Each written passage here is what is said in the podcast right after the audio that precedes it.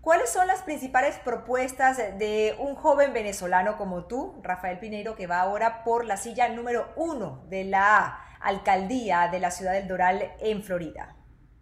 Sí, mira, ciertamente tenemos que abogar mucho por, los venezolanos que se encuentran acá en el sur de la Florida, especialmente en la ciudad del Doral. Como sabes, ya más del 30% de la población del Doral es de origen venezolano y más de eh, 7.000 electores registrados votantes en la ciudad son de origen venezolano. Así que, sin duda alguna, ya tenemos una base, un poder electoral para poder reclamar de buena forma al gobierno local, federal, eh, sobre todo, que por favor ayuden a muchos de nuestros compatriotas venezolanos que actualmente están en un limbo migratorio. Tú sabes que el venezolano incluso está considerado como uno de los de las inmigraciones mejor preparadas en los Estados Unidos. Entonces, sí, el enfoque es sin duda alguna que volvamos a recuperar la democracia en nuestro país, pero al mismo tiempo tenemos que enfocarnos en la cantidad de venezolanos, sobre todo profesionales,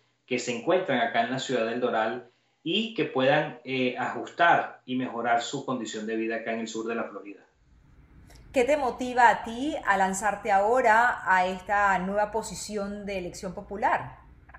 Sí, mira, son 20 años acá en este gran país, nací en Caracas, vine acá con toda mi familia, uno nunca puede olvidar de dónde viene, pero lo que más me motiva es que podamos hacer un cambio en pro de la comunidad, porque se viven momentos muy difíciles a causa de la pandemia.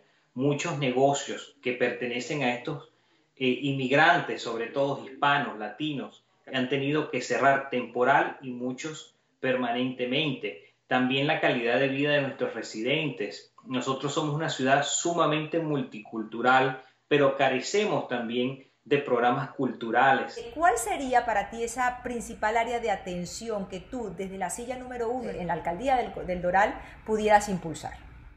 Sí, mira, indiscutiblemente es el, el poder impulsar todo programas, toda programación que sea en beneficio de las familias y sobre todo de los más jóvenes. También es sumamente importante la asistencia, un centro de asistencia para ese nuevo residente, para ese nuevo inmigrante, para que sepan dónde pueden ir a obtener un seguro médico, dónde, cómo tienen que hacer para obtener su licencia de conducir. Me quiero concentrar llegando a la silla número uno, es en que hay un crecimiento personal sobre, sobre todo de toda aquella persona que apostó al Doral como su ciudad para vivir, no solamente a nivel empresarial, a nivel de empleos, pero a nivel de educación también.